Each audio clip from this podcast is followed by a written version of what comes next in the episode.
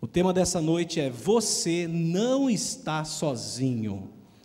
Quem sabe disso aí diz amém.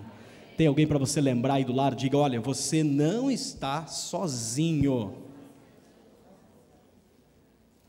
Aleluia. Quem achou diz amém. Quem não achou, senta perto de um crente e fala: Me ajuda aí. Achar Mateus. Mateus é fácil, hein, gente? Estou só escutando Bíblia. Chá, chá. Mateus, primeiro livro do Novo Testamento. Diz assim: Jesus, das suas últimas palavras com os discípulos antes de subir aos céus.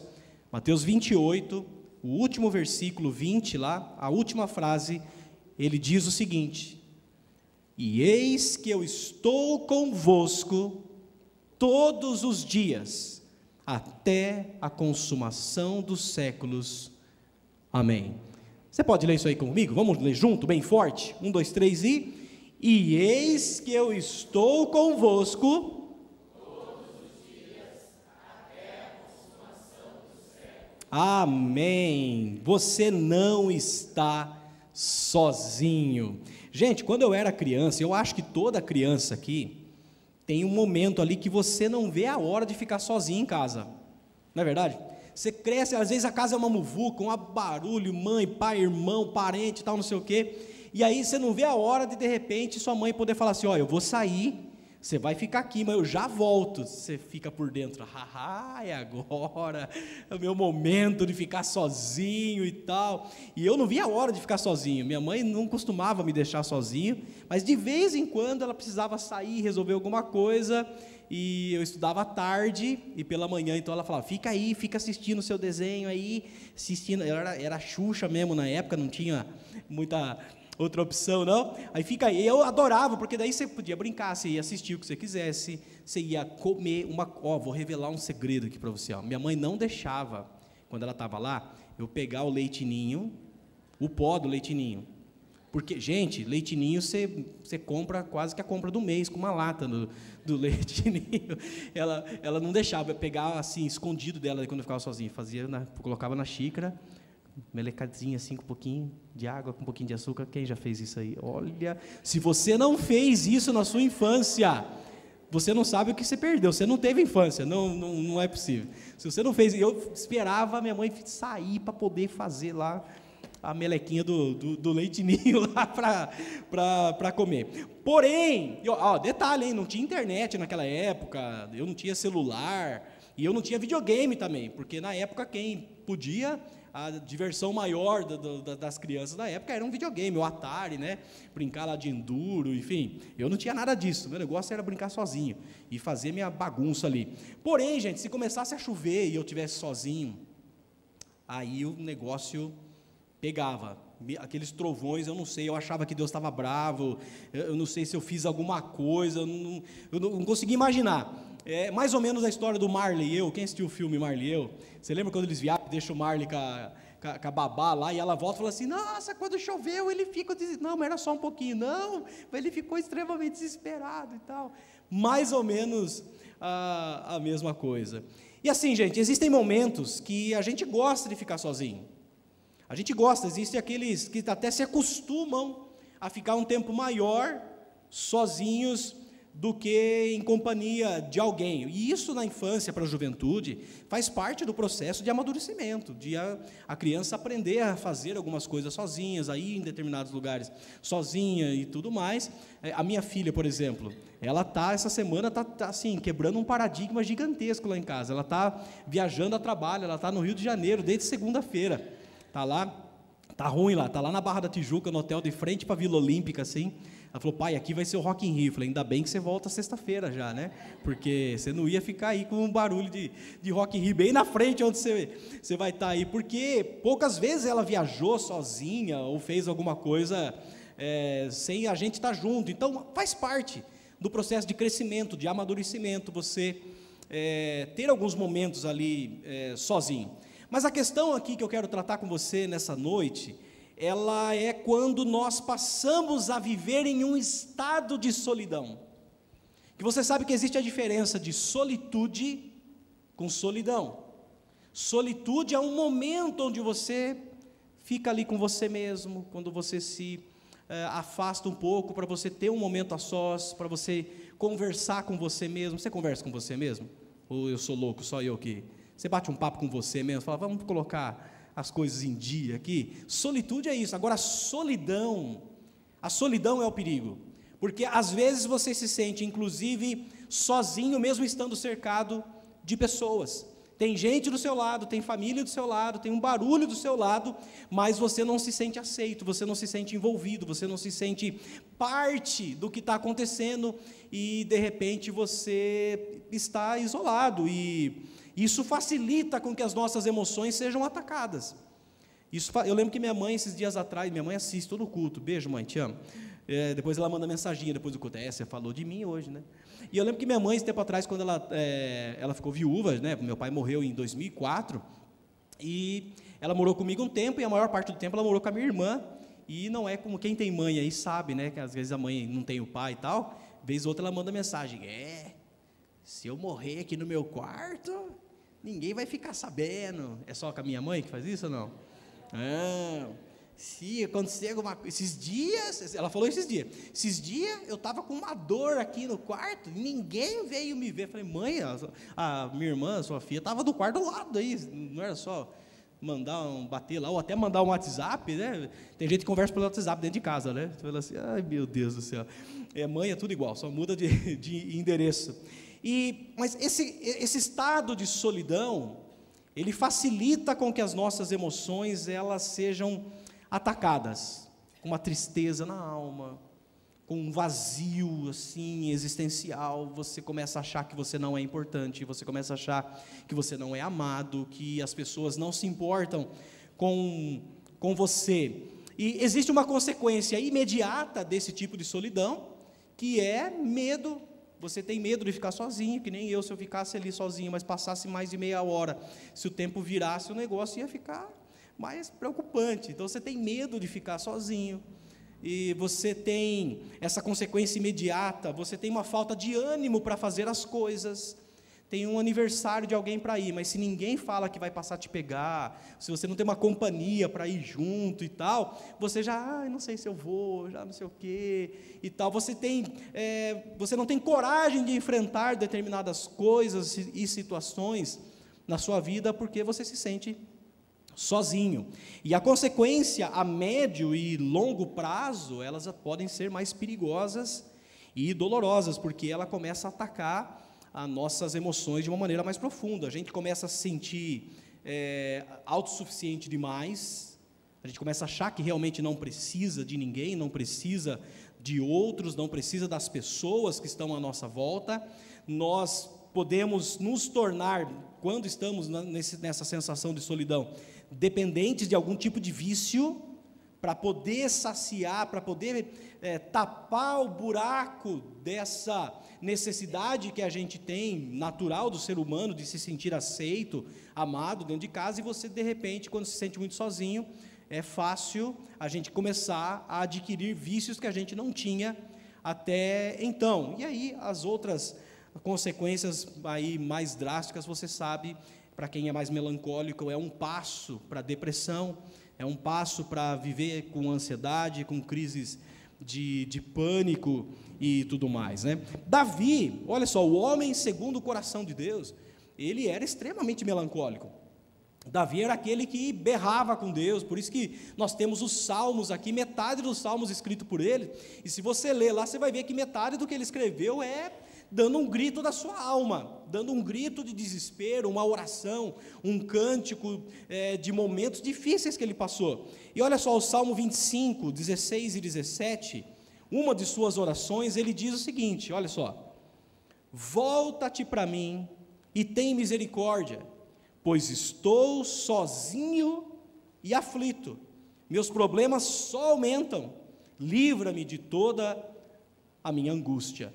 Então, Davi, ele tem um momento depressivo, muitos, é, é, alguns estudiosos sempre dizem que Davi teve por vários momentos crises de depressão, crises é, emocionais na, na sua vida, e aqui nesse momento ele está orando a Deus, ele fala, Senhor, como é, olha para mim, tem misericórdia, porque eu estou sozinho, e essa solidão está me deixando aflito, e os meus problemas só aumentam, porque quando você está sozinho, você se sente muitas vezes até sem condições de lutar contra os seus problemas. E é importante que a gente saiba que Deus não nos criou para estarmos sozinhos.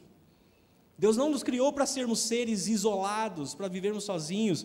É, tanto que na criação, olha só, se você ler o relato da criação, primeiro Gênesis 1 é um relato geral, depois Gênesis 2 tem alguns, é, é, um resumo mais detalhado de alguns pontos. Mas no Gênesis 1 você vê Deus lá, no primeiro dia Deus criou isso, tal, não sei o quê. Aí no final estava lá assim, e viu Deus que era bom. E aí no outro dia, tal, tal, tal, tal, e no final, e viu Deus que era bom. E foi assim até o final. De repente, quando ele vê o homem ali com os animais, dando nome para os animais e tudo mais, surge o primeiro não é bom da Bíblia. E o primeiro não é bom da Bíblia é exatamente Deus dizendo, é, Gênesis 2, verso 18, que diz assim: Então o Senhor declarou: Não é bom que o homem esteja só. Farei para ele um alguém que o auxilie e lhe corresponda.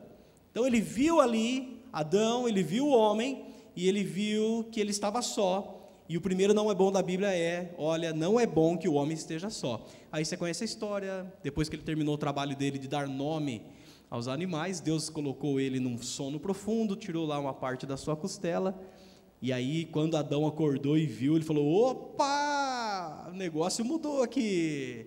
Essa sim é carne da minha carne, é osso do meu osso. E aí ele foi para a galera e ficou felizão, o Adão. Eu tenho até dúvida se tem animal que ficou sem nome depois que Eva apareceu na história. Eclesiastes, capítulo 4, verso 9, também Salomão já nos alertava, ele dizia: "É melhor serem dois que um, pois um ajuda o outro a alcançar o sucesso." Então Deus não te criou para ser alguém sozinho, Deus nos fez para ser alguém sociável. Aliás, Ele mesmo é um Deus que vive eternamente na trindade com o Filho e com o Espírito Santo. E Jesus faz essa declaração aqui, momentos antes de subir aos céus, ele já tinha morrido, já tinha ressuscitado, já tinha dado algumas instruções para os discípulos, tinha feito aquilo que a gente chama de grande comissão. Ele fala aos discípulos, né, portanto, ide, pregar o evangelho a toda criatura, batizando-os em nome do Pai, do Filho e do Espírito Santo, ensina-os a guardar tudo que eu lhes ensinei e tal. E aí no final de tudo, ele fala, ó, e antes que eu esqueça, eu estarei com vocês. Aliás, não é nem estarei, é eu estou, não é num futuro, é no presente, é no agora, no agora. Eu estou com vocês todos os dias até a consumação dos séculos. E nós precisamos levar essa declaração ao mais alto nível de consideração, se nós queremos desfrutar de uma vida espiritual, de uma vida cristã mais próxima do Senhor. Você não está sozinho. Quem já entendeu isso aqui, diga amém. E aí eu queria destacar algumas coisas que vão comprovar, que vão te ajudar a sair daqui um pouco mais conectado com essa verdade no seu coração de você não estar sozinho. E a primeira delas é transforme essa declaração em uma convicção. Transforme essa declaração em uma convicção. Qual que é a declaração? Mateus 28 que a gente leu. Eis que eu estou convosco todos os dias, até a consumação dos séculos. Amém. Gente, é, nós temos, na, às vezes hoje eu fico olhando, eu gosto de às vezes trazer uma frase ou outra legal, assim, né? Que causa um impacto, que ajuda a gente a gravar a, a mensagem e tudo mais. Mas eu fico vendo gente na internet que fica só caçando frase de efeito só caçando aquela frase de impacto para poder postar, para poder fazer alguma coisa, mas não tem ligação com o que está sendo dito. E aqui o que nós precisamos mudar de repente não é a declaração, não é a frase, não é a afirmação, não, Jesus ele está ao nosso lado todos os dias. Porque dizer isso é uma coisa, mas trazer isso para perto, para uma convicção de dia, de vivência, de relacionamento com o Senhor, é o que de fato Jesus espera que a gente tenha ao ler essa declaração. E, gente, a declaração é de Jesus. A palavra é dele, ele é verdade. Se ele falou, se ele declarou, a palavra foi liberada, então eu posso me agarrar a essa palavra com convicção. Aliás, na vida cristã, nós nos movemos pelo poder da palavra do Senhor liberado sobre nós. Você crê nisso? Nós só podemos nos mover na vida espiritual por causa da palavra de Deus que é liberada sobre as nossas vidas. E esse é um princípio do mundo espiritual. Nós só temos acesso às verdades de Deus quando Ele libera a Sua palavra sobre a nossa vida. Foi assim, por exemplo, com, com Pedro, naquela história do Pedro andar sobre as águas, Jesus está ali aparecendo ah, sobre as águas, as águas estavam agitadas e tal, e quando os discípulos veem Jesus, eles acharam que Jesus era um fantasma, ficaram com medo, ficaram espantados e tal, e Jesus chega para eles e fala: Olha, calma, não temas, coragem, sou eu. E olha só, Pedro, Pedrão é, é fera, né? Olha só, Mateus capítulo 14, versos 28 a 29. Pedro nos ensina esse princípio do poder da palavra de Jesus liberada sobre nós. Senhor, disse Pedro, se és tu, manda-me ir ao teu encontro por sobre as águas. O que, que Jesus respondeu? Venha, respondeu ele. Jesus liberou a palavra. E o texto diz: então Pedro saiu do barco andou sobre a água e foi na direção de Jesus.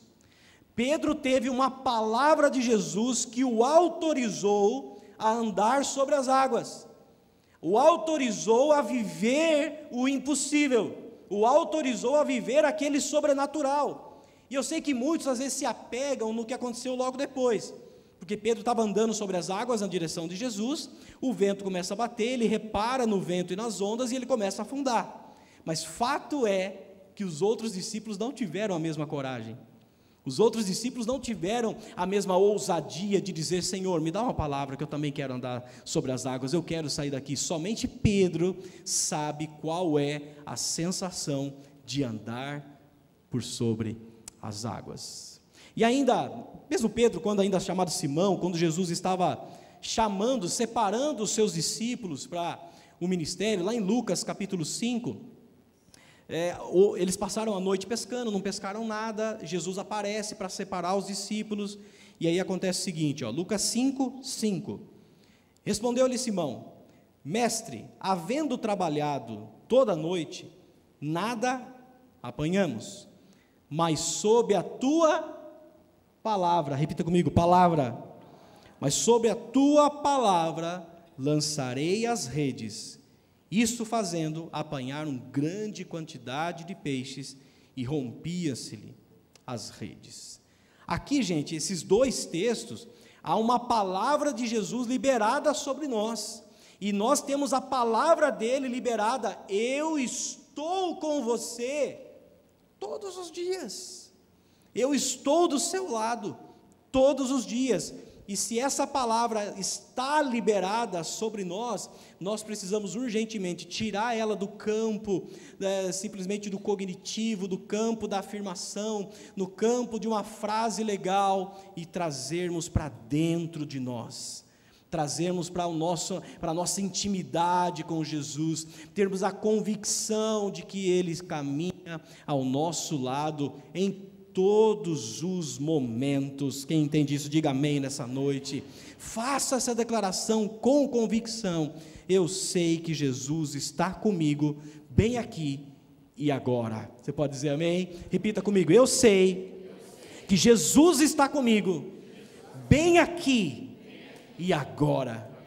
E não é aqui porque você está na igreja. Quando você sair daqui, chegar na tua casa, você pode chegar lá e liberar de novo essa palavra. Eu sei que Jesus está comigo, bem aqui e agora, na minha casa. Amanhã, quando você estiver diante dos seus desafios, no seu trabalho, aquele monte de leão que você tem lá esperando você amanhã para correr atrás, você levanta e faz essa primeira declaração amanhã cedo. Eu sei que Jesus está comigo, bem aqui e agora. Quem crê nisso, diga amém nessa noite. Aleluia. Segunda coisa que eu quero destacar nesse princípio, não depende do lugar, e sim de quem está com você. Não depende do lugar, e sim de quem está com você. Josué, capítulo 1, verso 9, aliás, um texto clássico, conhecidíssimo. A gente costuma mandar, né, muitas vezes, esse versículo. É, eu já recebi tantas vezes esse versículo, já enviei também. É, deixa claro exatamente esse princípio. Olha só, Josué 1, 9. Não fui eu que lhe ordenei, seja forte e corajoso, não se apavore, nem se desanime. O princípio, pois o Senhor o seu Deus estará com você se você estiver no lugar X. É isso que diz aqui? O que, que diz ali? Estará com você por onde você andar. Não depende do lugar. A gente tem muitas vezes essa, é, é, essa questão gravada na nossa mente de que se eu estiver em lugar X, Deus vai estar mais perto de mim, se eu estiver no lugar assado. Não, na verdade, a gente tem que quebrar esse paradigma. Jesus está comigo. A nossa segurança, a nossa esperança não está num lugar, está numa pessoa. E essa pessoa é Jesus Cristo. Diga amém. Eu sei que sim, gente. Abre um parênteses aqui. Eu sei que sim, a gente tem que tomar cuidado onde a gente vai. Eu preguei domingo aqui que a gente é, é, sobre sanção. Eu falei que a gente destrói a nossa vida indo para lugares errados. Né? Eu, eu, abre aspas aqui para vocês, não é? Então eu vou para qualquer lugar, posso ficar tranquilo, Deus está comigo. Não é isso. Lembra da frase que eu usei domingo? Ir lá não é problema, mas se estar lá me afasta de Deus, lá não é lugar para mim. A gente disse isso domingo. Agora, o que eu estou dizendo aqui é o seguinte: você não precisa ficar desesperado no seu dia a dia. Meu Deus, se eu passar naquela rua, se isso acontecer, se eu não for em determinado lugar, Deus não estará comigo. Não, não, não, não. Não é sobre a casa que você está não é sobre o tipo de carro que a gente consegue andar, não é sobre a viagem que eu quero fazer. Você já fez uma boa viagem? Que gostoso fazer uma boa viagem. Ah, vou sair de férias, vou viajar e tal. Mas a viagem é boa dependendo do que, gente? De quem vai com a gente, sim ou não? A viagem é boa dependendo de quem vai com a gente. Eu lembro que uma vez cheguei para minhas filhas e eu falei assim, filha, qual que foi a viagem de férias assim que vocês mais gostaram que a gente foi? E a gente, a gente como pai, tonto, o que, que a gente fica pensando? Aquela que eu gastei mais dinheiro, né? A gente já, não, a gente já fica imaginando aquela que ficou mais caro, aquela que eu gastei mais dinheiro, aquela que a gente passou mais tempo e tal. E nunca é assim. Essa matemática de uma criança, hoje elas estão grandes, talvez hoje não sei se mudou. Ah, hoje eu queria ir no lugar, não sei o quê. Mas quando elas eram crianças, elas lembraram de uma viagem que a gente fez no lugar para Ubatuba que assim, gente, só choveu, o ar-condicionado do quarto quebrado, a piscina estava, nossa, mas parecia o caldeirão, não do Hulk, mas do, do, do inferno, de tão quente que estava aquela. Mas elas adoraram. Não foi a melhor viagem que nós fizemos. Pra, na, no ponto de vista financeiro, no ponto de vista logístico, mas para elas, ela falou, pai, aquela viagem foi tão legal, tinha uma piscina que a gente podia ficar, tinha uma pracinha que a gente andou de bicicleta. Eu falava, a questão não é exatamente o lugar, a questão é estar junto, a questão é com quem nós estamos caminhando. E essa frase eu queria que você guardasse no seu coração. A nossa segurança não está num lugar, mas em uma pessoa, Jesus Cristo.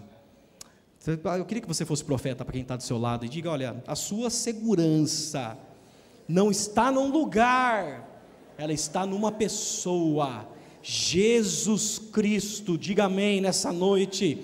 O Salmo 91, um dos mais queridos de todos nós, os versos 9 a 11, diz o seguinte: Se você se refugiar no Senhor, fizer do Altíssimo seu abrigo, nenhum mal atingirá, nenhuma praga se aproximará da sua casa, pois ele ordenará a seus anjos que o protejam onde quer que você Vá onde quer que você esteja.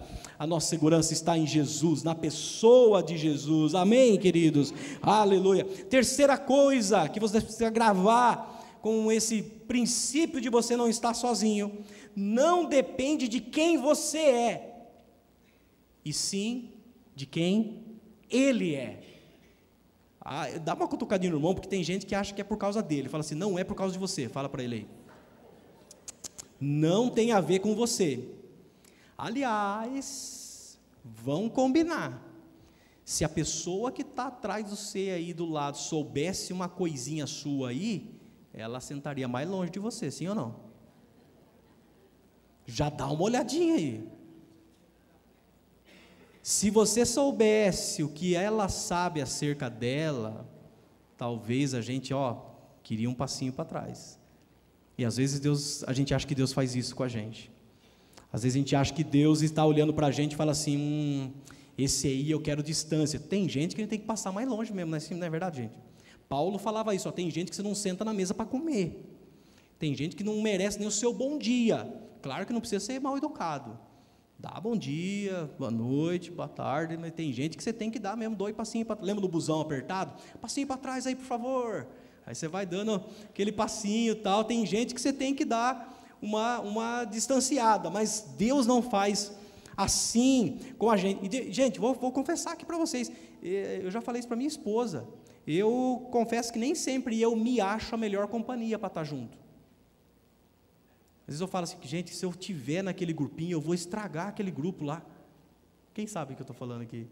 Se eu for junto naquele almoço, naquele café, naquela viagem, eu vou estragar, porque tem momento que eu sou chato.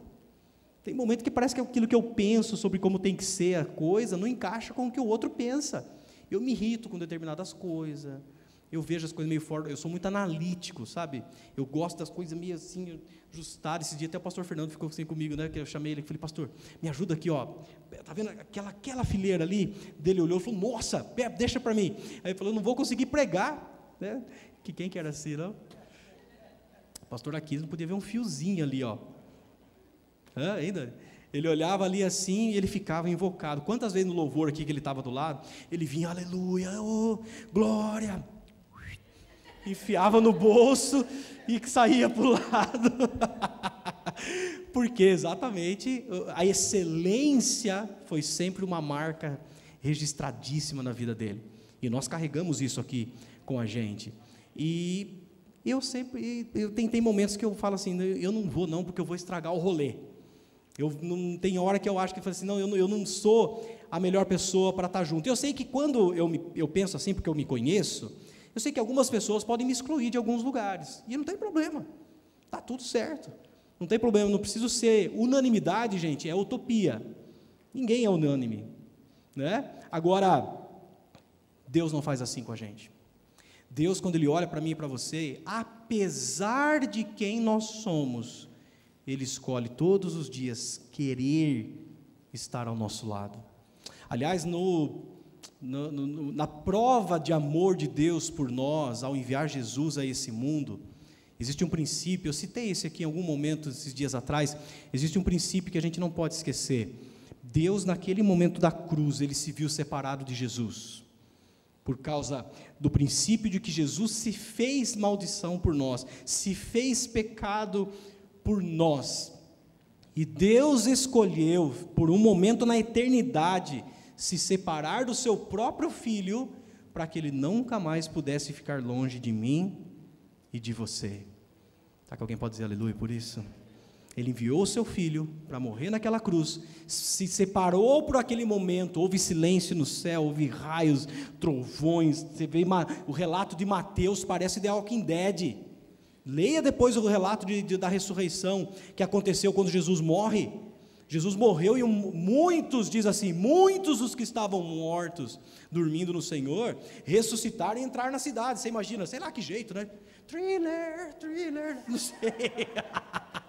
que jeito que ressuscitaram, se era meio vivo, estava meia fase, estava fase, não sei. Eu sei que ali houve um momento onde o véu se rasga. A, a, Mateus fala que a, as rochas se romperam. As rochas se romperam. Tem inclusive gente, isso aqui é especulação pura, tá? Tem inclusive gente que acha que alguns continentes se separaram nesse momento aqui da morte de Jesus. Porque até então a terra conhecida era uma só, né? Era aquela região deles lá. E aí tem gente que, que inclusive crê que, que existiram continentes, lugares que foram separados, tamanha visitação daquele momento em que Deus se viu separado de Jesus, e ele se separou do próprio filho, para que ele nunca mais pudesse ficar longe de mim e de você. E não tem a ver com a gente, tem a ver com esse grande amor que ele tem por nós. Salmo 103, verso 8 diz: O Senhor é compassivo e misericordioso, muito paciente e cheio de amor. Não é do feitio de Deus nos abandonar. Não é do caráter de Deus te deixar de lado. Não é do coração de Deus dar uma gelada na gente Tipo assim, não, eu vou deixar ele ali, não vou responder, não vou falar nada. Existem momentos de silêncio de Deus, mas não é porque Deus colocou a gente numa geladeira e falou assim: se vire aí agora por esse período. Não! Nós nunca somos abandonados pelo Senhor. Salmos 73, versos 20, 23 a 25, o salmista diz: Contudo, sempre estou contigo, tomas a minha mão direita e me sustens me diriges com o teu conselho e depois me receberás com honras. A quem tenho nos céus senão a ti, e na terra nada mais desejo, além de estar junto a ti. Você pode dizer amém. Que esse seja o nosso desejo, que essa seja a nossa certeza. Nós não estamos sozinhos, não é por causa da gente, porque a gente não merece nada da parte de Deus. Lembra que Jeremias fala em Lamentações? Graças à sua misericórdia é que nós não somos o quê? Consumidos. O nosso pecado, gente, nos separou de Deus. E Deus teria todo o direito e autoridade de nos fulminar com um raio na nossa cabeça. Mas o amor do Senhor, eh, Lamentações fala, mas as misericórdias do Senhor são novas a cada manhã grande é a sua fidelidade. Você pode dizer amém nessa noite, aleluia. Aliás, esse texto já deu várias músicas, né? A quem tenho nos céus, se não a ti, eu amo aquela música, Tiagão. A quem tenho eu no céu, além de ti. Ó, oh, essa é boa para você cantar. Não há na terra ninguém que a gente queira mais do que o próprio Deus, que a gente possa guardar essa verdade no nosso coração, que apesar de nós, Deus nos ama e Ele quer estar ao nosso lado em todo momento. Você pode dizer amém? Cutuca quem está ao seu lado fala, é apesar de você, não é por causa de você. Mas Ele decide todos os dias estar ao seu lado. Em quarto e penúltimo lugar, não tem a ver com momentos, mas com a promessa que Ele fez não tem a ver com momentos, mas com a promessa que ele fez. Deus não escolhe momentos em que ele quer estar mais perto da gente. Ah, eu estou mais assim hoje, hoje eu quero estar perto de fulano. Hoje eu não quero estar perto. Ah, é um momento bom, um almoço, uma festa, um momento de alegria. Não, esse momento aqui eu não quero. Ah, não sei o que. Não, Deus não escolhe momentos. Ele está do nosso lado por causa da promessa que ele fez de que Ele está do nosso lado em todo o momento. Olha, o salmista no Salmo 23, o salmo mais conhecido que, que nós temos na palavra de Deus, a convicção dele ao passar pelo vale da sombra da morte era essa. Olha só o que ele diz lá, Salmo 23, o 4 e o verso 6. Mesmo quando eu andar por um vale de trevas e morte, não temerei perigo algum, pois tu estás comigo. Repita isso, diga: pois tu estás comigo. Tu estás comigo, a tua vara e o teu cajado me protegem, me consolam. Sei que a bondade e a fidelidade me acompanharão todos os dias. Diga comigo, todos os dias.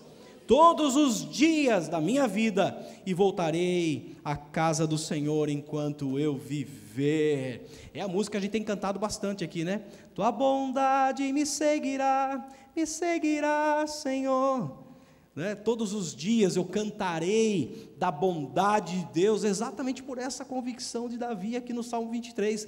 O Senhor está comigo e eu sei, eu sei, eu tenho convicção de que a bondade e a fidelidade do Senhor me acompanharão todos os dias da minha vida. Jesus, antes de subir aos céus, nas últimas conversas com os discípulos, havia uma preocupação dos discípulos, porque Jesus estava falando: Eu vou embora. Jesus estava avisando: Eu vou para o meu Pai. Filipe fala: Senhor, mostra-nos o Pai. É nesse contexto ali. E ele fala: Filipe, eu estou tanto tempo com você e você me pergunta, me mostra o Pai. E aí ele fala: Olha, para onde eu vou, vocês não podem ir agora. E aí o pessoal fica desesperado. Pedro fala: Não, Senhor, a gente vai até a morte, não sei o quê. Lembra, né? Pedrão, depois ele nega Jesus por três vezes. Mas naquele momento ele está, não, Senhor, a gente está junto e tal. É, e aí, nesse contexto, onde os discípulos estão preocupados porque Jesus estava para morrer, ressuscitar e subir aos céus, Jesus faz uma declaração para eles. João 14, verso 16, ele faz uma promessa. Diz o seguinte: Eu pedirei ao Pai e ele lhes dará outro conselheiro para estar com vocês para sempre. Diga amém. Eu rogarei ao Pai, pedirei ao Pai, e ele enviará outro conselheiro. Aqui na versão que eu li, está conselheiro, mas a palavra aqui no original é paráclitos, ou paracletos, que na verdade quer dizer chamado para estar ao lado de alguém. Essa é a, a definição mais popular do, do significado do Paráclitos, que é ali uma referência ao Espírito Santo. Por isso, várias é, traduções falam de conselheiro, falam de, com, é, é, de companheiro, fala de ajudador, fala de consolador, exatamente por causa do princípio de que ele viria para estar junto da gente, ao nosso lado. Não é à toa que Paulo vai dizer em 1 Coríntios 3 que nós somos templo do Espírito Santo. Nós somos a casa do Senhor e ele veio para estar conosco agora para sempre. Jesus, um dos seus nomes, quando ele foi nascer, já havia sido profetizado que o nome de Jesus ele seria chamado Emanuel, que quer dizer Deus conosco. É o Deus presente, o Deus que caminha ao nosso lado. Isaías ele declarava: "O espírito do Senhor está sobre mim, e ele me ungiu". Diga, ele me ungiu.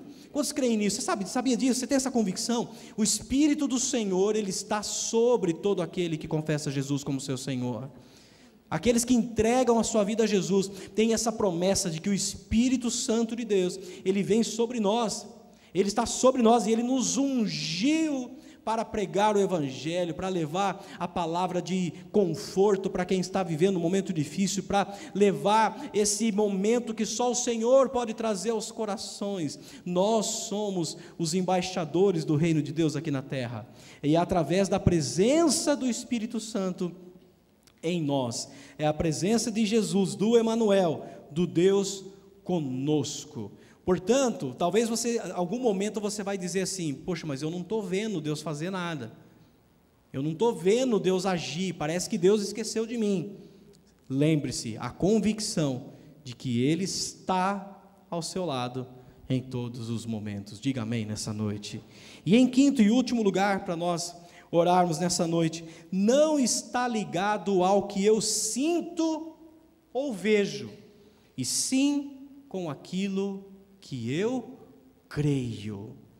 Não está ligado com aquilo que eu sinto, não está ligado com as nossas emoções, nem com aquilo que eu vejo, que é aquilo que eu quero ter certezas humanas, mas sim com aquilo que eu creio. É, talvez você diga, eu não consigo enxergar, mas é o Senhor que me guia pela sua voz.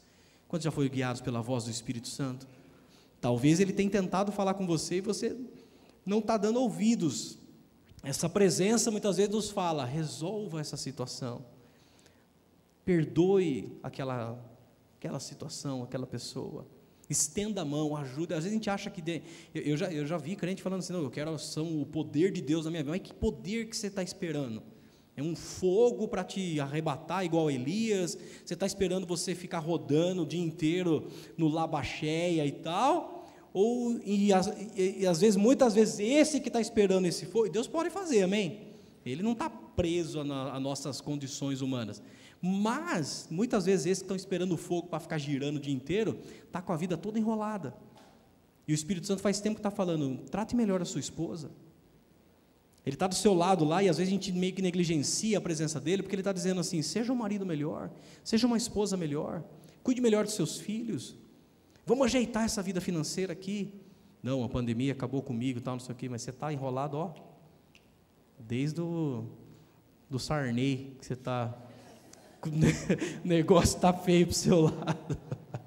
E o Espírito Santo está falando assim: vamos ajeitar esse negócio, vamos colocar a casa em ordem. Eu quero usar você para abençoar pessoas. De repente você já ouviu assim uma, o Espírito Santo que está junto com você e a voz dele sopra assim, ele fala: eu abençoe fulano, abençoe aquela família, ajude tal tal pessoa. E aí você às vezes acha que não é Deus e o Espírito Santo está tentando do seu lado te guiar a ser alguém parecido com Ele. E a gente está mais é, esperando sentir alguma coisa. E gente, ser cheio do Espírito Santo não tem a ver com emoções. As nossas emoções, se elas não estiverem controladas pelo Espírito, elas nos enganam. Elas muitas vezes vão tapear aquilo que a gente acha que é o Espírito falando com a gente. E nós precisamos colocar ela no lugar, não é pelo que eu sinto, porque se for pelo que eu sinto, o dia que eu não sentir, eu acho que eu estou sozinho. E vamos combinar: tem mais dias que a gente não sente do que dias que a gente sente. Bom seria se todos os dias a gente sair, ô oh, Espírito Santo, e a gente acorda já meio que flutuando, e vai para o trabalho orando em línguas, e você chega para o cliente, ô oh, bom dia, Labaxéia, ô oh, Senhor varão Galileu. Não, mas não é assim. não é assim. Não é pelo que eu estou sentindo, não é pelo que eu estou vendo, é pelas convicções que eu tenho, é por aquilo que eu creio. Olha só o livro, o capítulo da fé da Bíblia, Hebreus capítulo 11 o verso 6, ele diz: sem fé é impossível agradar a Deus. Por quê? Pois quem dele se aproxima precisa o quê? Crer que ele existe e que recompensa aqueles que o buscam. Eu preciso crer. É a fé que me aproxima de Deus. Eu me relaciono com Deus pela fé, mas não é pelo que eu vejo ou sinto, é pelo que eu creio, independente do que esteja acontecendo à nossa volta. E o Salmo 37,5 nos traz o maior desafio nesse processo, que é entregue o seu caminho ao Senhor, confia nele, e ele agirá, e o mais ele fará. Tem alguém do seu lado para dizer isso? Cutuca ele, fala: entregue o seu caminho ao Senhor, confia nele, e o mais ele fará, ele vai agir. Mas disso depende a convicção de que não é o que eu estarei sentindo. Em alguns momentos nós sentiremos, amém? Em alguns momentos você vai sentir. Você vai sentir a presença de Deus, você vai sentir o Espírito Santo te tocando. Quem já sentiu o toque do Espírito Santo te renovando, te tocando, te colocando de pé no dia da angústia? Às vezes ele permite que a gente sinta, mas em muitos momentos ele não permita exatamente para nos ensinar: olha, eu quero que você sinta, mas não se acostume, porque eu quero que você acredite, mesmo que você não esteja vendo, mesmo que você não esteja sentindo. Lembra o que Jesus falou para Tomé quando ele chega lá no quarto? Né, estavam escondidos ali os discípulos. Tomé já tinha falado: É, eu só acredito se eu puder, se eu ver, se eu tocar lá na, na ferida de Jesus, no lado de Jesus, que ele ressuscitou. Jesus aparece no meio dele, paz seja convosco, Daí Jesus chama Tomé, vem Tomé, toca aqui, Tomé vai, toca, cai prostrado já no chão, Deus meu, rei meu, tal. O que, que Jesus fala para Tomé ali naquele contexto? Tomé, você creu porque você viu. Bem-aventurados são aqueles que irão crer sem ver e não vão ver. E nós estamos aqui, nós cremos não porque nós vimos fisicamente, o sacrifício de Jesus, os milagres de Jesus, mas nós cremos que Ele cuida de nós e que Ele está todo momento ao nosso lado. Você pode dizer amém por isso?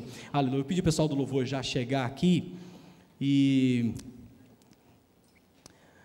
O que nós precisamos definir, gente, para encerrar, para concluir essa, essa noite, não é se Ele estará sempre com a gente, Ele estará sempre com a gente, amém?